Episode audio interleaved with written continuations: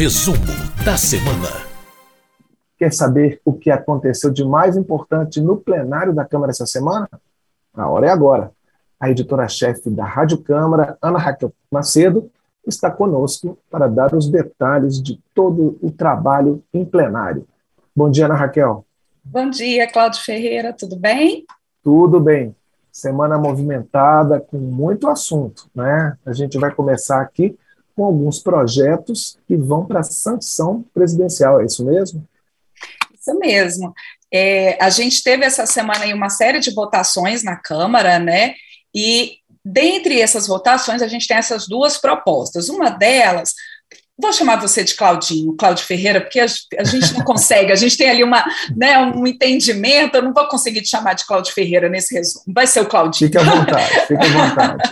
Mas, Claudinho, o que, que a gente tem? A gente teve aí a aprovação do Estatuto da Pessoa com Câncer, essa é uma proposta importante, que já tinha sido votada pelos deputados, foi lá para o Senado, voltou agora para a análise dos parlamentares, né, da Câmara, e aí, então, a conclusão dessa votação que uh, torna ali obrigatório o atendimento integral é, pelo SUS a esses pacientes com câncer e prevê ali direitos desses pacientes e também deveres do Estado. Direitos, por exemplo, de um diagnóstico precoce, de um tratamento universal, de um atendimento multi, multidisciplinar, humanizado e, e deveres do Estado em garantir esse atendimento dessa forma, como colocado como direito, também ah, de garantir políticas públicas específicas para o tratamento do câncer, de fazer campanhas preventivas.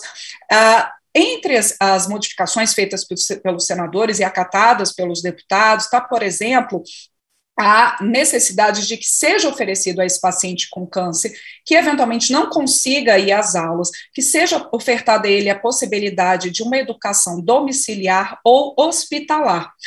No plenário, então, o relator, deputado Igor Timo, do Podemos, de Minas Gerais, ah, falou aí da importância do estatuto, outros parlamentares também, e a gente tem a deputada Carmen Zanotto, do Cidadania de Santa Catarina, que é uma militante aí dessa área da saúde, Lembrando que o estatuto ele é importante, ele reforça a legislação que garante atendimento aos pacientes com câncer pelo Sistema Único de Saúde, e lembrou que ele também reforça a importância de você ter recursos, recursos orçamentários para garantir esse tratamento, principalmente nessa questão que eu coloquei aqui, tratamento multidisciplinar, diagnóstico precoce. Então, tudo isso é muito importante na, ah, no combate ao câncer, também na prevenção é, o Estatuto da Pessoa com Câncer, então, vai à sanção presidencial. Outro projeto aprovado que também vai à sanção é o que trata do auxílio gás dos brasileiros. Essa proposta de auxílio gás também já tinha sido aprovada pelos deputados, foi ao Senado, sofreu ali algumas modificações, então agora essas modificações voltaram para análise dos deputados, na análise da Câmara. O auxílio gás dos brasileiros, a, a, os deputados eles aprovaram algumas das modificações feitas pelos senadores, a maioria delas, algumas não, mas em termos gerais, como é que fica? Esse auxílio, auxílio que, claro, é aguardado por muitas famílias, dado o aumento expressivo no preço do gás nos últimos meses, nos últimos anos, mas principalmente nos últimos meses. Ele prevê o pagamento a cada dois meses de um auxílio equivalente a metade do valor médio de um botijão de gás de 13 quilos. Quem tem direito a esse auxílio? Famílias inscritas no cadastro único de programas do governo e que tenham renda ah, mensal ali de meio salário mínimo por pessoa, também famílias inscritas no, no, benefício de prestação continuada. Esse auxílio, claro, vai ter uma regulamentação pelo governo, mas prevê que tem ali prioridade no recebimento, seja prioritário o atendimento de mulheres vítimas de violência doméstica e também mulheres que sejam chefes de família. E ah, a gente tem também indicação de fonte de recursos para o pagamento desse auxílio, auxílio gás dos brasileiros pelo governo. Uma, uma dessas fontes é uma contribuição de intervenção do domínio econômico, a CID. Os senadores tinham tirado essa fonte de recursos, mas os deputados voltaram com ela.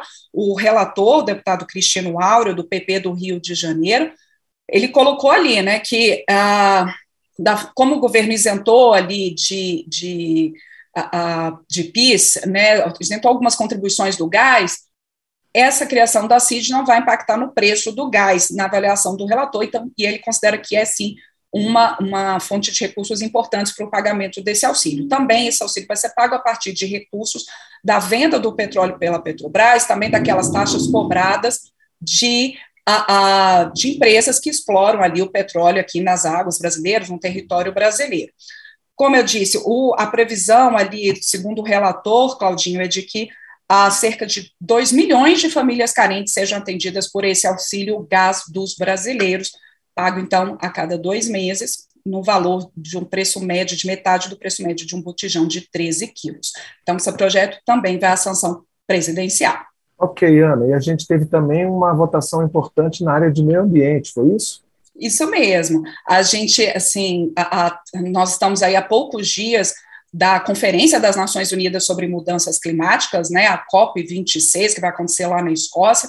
Portanto, nessa semana a gente até teve algumas uh, menções a essa conferência em reuniões da Câmara, até mesmo no plenário, e aí os deputados aprovaram a política de manejo integrado do fogo. Isso que já era, já vinha sendo discutido há um tempo. Esse projeto, ele é um projeto que foi encaminhado pelo governo em 2018, portanto, antes ali do governo Bolsonaro, já vinha sendo discutido há um tempo no Congresso.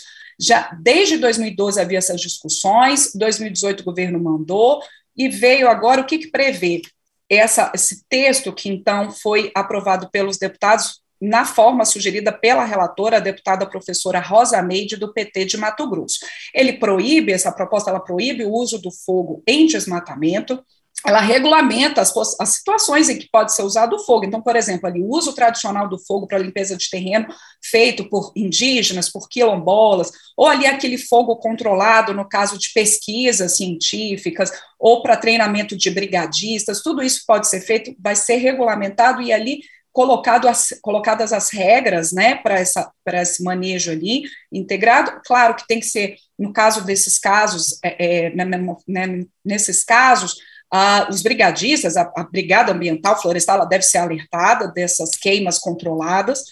Ah, ele foi votado a partir de um amplo acordo, né, inclusive com parlamentares da bancada da agropecuária. Então, por exemplo, em relação à proposta original, ah, foi retirada aquela presunção de responsabilidade do dono da terra por eventual incêndio.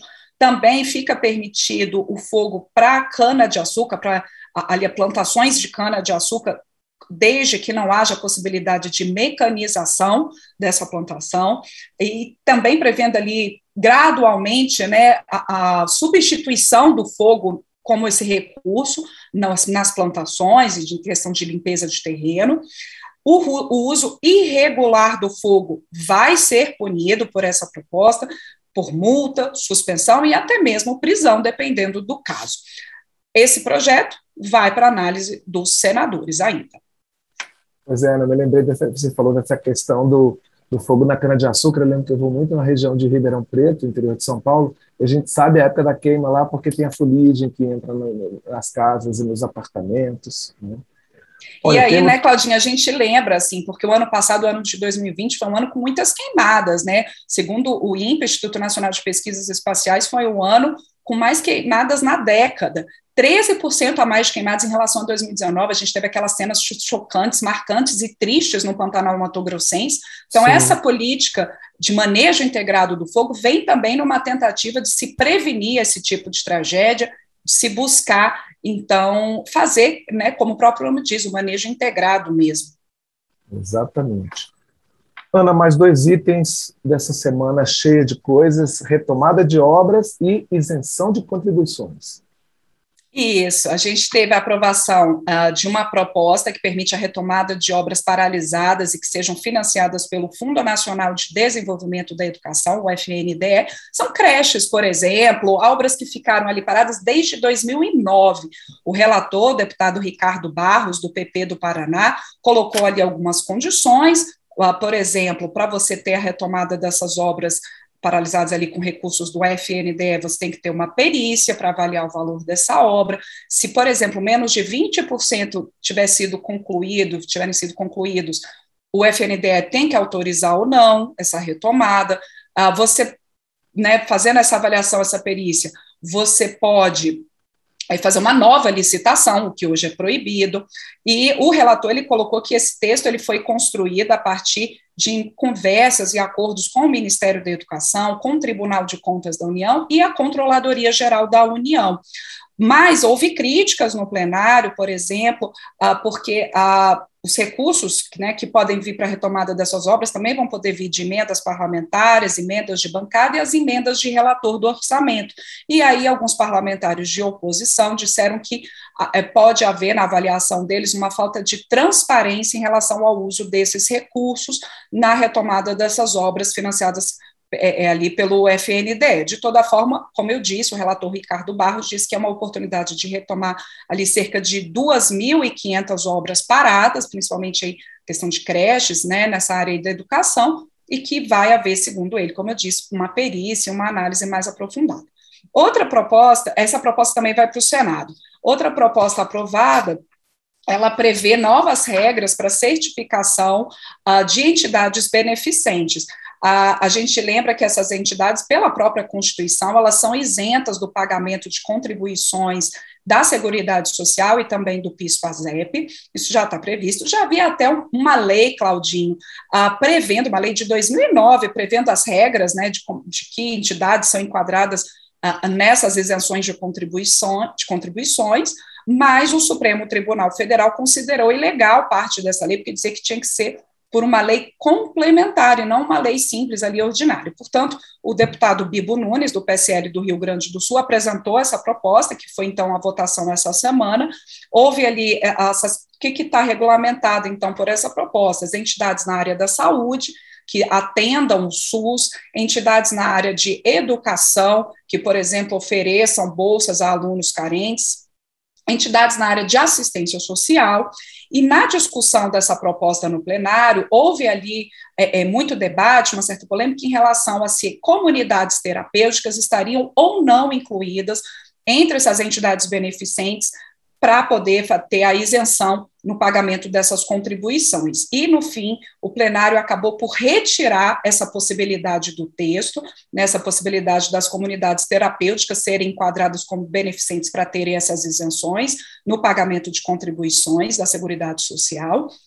É, alguns parlamentares que eram contrários à, à, inclusão das comunidades terapêuticas, falando que as comunidades elas vão no sentido é, contrário a questões colocadas é, pelo, pela não internação, por exemplo, de dependentes químicos, pela luta antimanicomial, e, por outro lado, deputados defensores das comunidades terapêuticas, colocando que são é, é ali entidades importantes ah, na, na, recepção ali no tratamento de dependentes químicos que desejem se internar.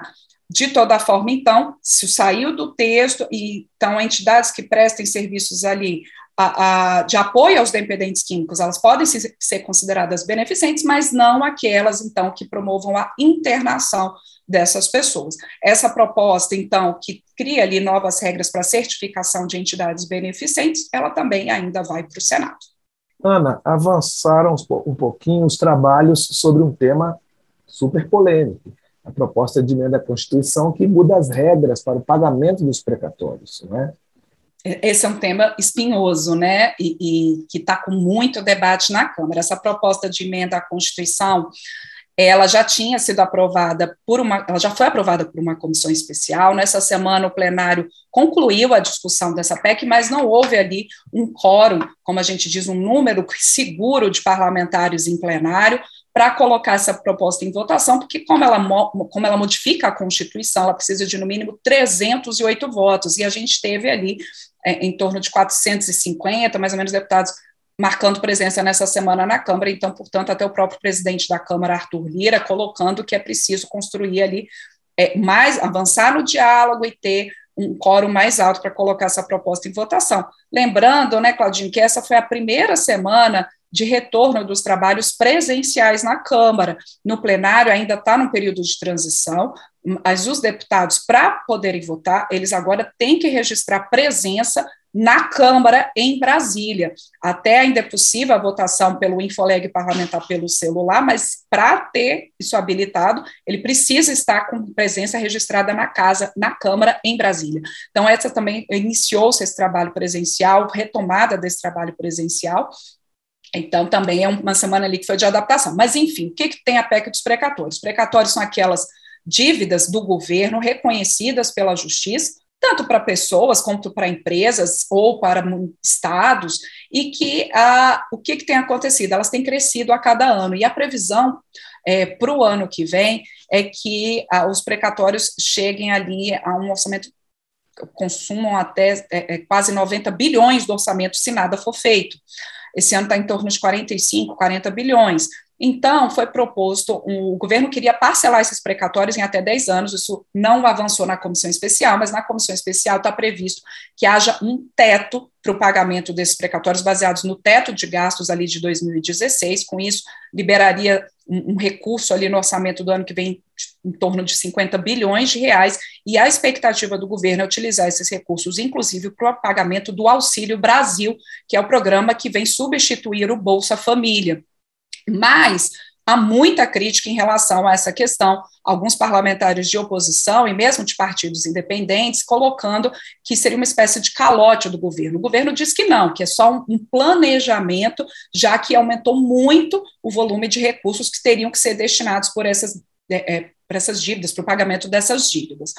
É, essa proposta também prevê mudanças na forma do cálculo do teto de gastos, que é esse limite que todo ano o governo coloca para ter os seus investimentos, aquilo que não é gasto obrigatório, e, portanto, também isso tem sofrido críticas. A gente sabe que está nessa tentativa de construção de acordo para colocar em votação essa proposta, porque, como eu mesma disse, né, Claudinho, como muda a Constituição, ela precisa de no mínimo 308 votos. É muito, são três quintos da Câmara, é muito voto em dois turnos de votação.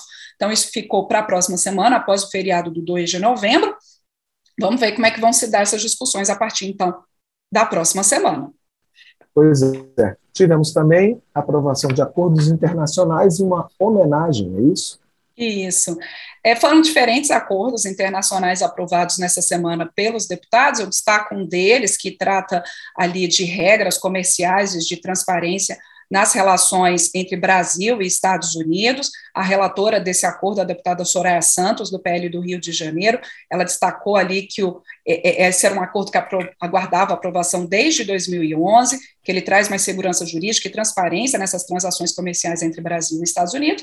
Esses acordos também ainda precisam da análise do Senado. E essas homenagens, como você mesmo lembrou, Claudinha, uma delas é, foi uma proposta que declara o ex-presidente Tancredo Neves como patrono da redemocratização do país, uma homenagem a ele que teve uma importante trajetória política em diferentes cargos e que a, a, foi eleito indiretamente ali em 1985 no processo de redemocratização, acabou falecendo e aí no seu lugar assumiu o vice, o é, presidente que se tornou então presidente por cinco anos, José Sarney. Mas essa homenagem então ao Tancredo Neves pela sua luta é, em prol das liberdades, da democracia. Essa proposta, ela foi um projeto, ela veio de uma iniciativa da Comissão de Legislação Participativa, a partir da sugestão de uma associação comunitária de governador Valadares, em Minas Gerais, a Chonim de Cima, e, claro, muitos deputados em plenário, é, é, lembrando da importância de Tancredo Neves, inclusive o seu neto, que hoje é deputado, o deputado Aécio Neves. Outra proposta aprovada nessa semana, também a partir de sugestão que chegou à Comissão de Legislação Participativa, foi uma que cria o Dia Nacional dos Trabalhadores e Entidades Culturais, a ser comemorado toda segunda-feira do mês de maio, que foi uma sugestão do Sindicato dos Trabalhadores e Entidades Culturais e Recreativas de Minas Gerais. A Comissão de Legislação Participativa, a gente lembra, completa 20 anos esse, nesse ano agora de 2021, e é uma comissão que permite, então, uma democracia mais direta, uma participação mais direta da sociedade. Associações podem sugerir projetos de lei à comissão, que, quando ela acata, se torna um projeto que tramita normalmente ali pela Câmara, e foi o caso, então, dessas duas propostas aprovadas nesta semana pelos deputados. Muita coisa, né, Ana? Muita coisa. É isso, Ana Raquel Macedo, editora-chefe da Rádio Câmara, muito obrigado pela sua participação e até a semana que vem, uma semana mais curta, mas que deve ser também bem movimentada. Com toda certeza, Cláudio Ferreira, obrigada a você, um excelente fim de semana e um bom feriado também. Na semana que vem a gente tem aí o 2 de novembro, né? Ok, até lá. Até lá.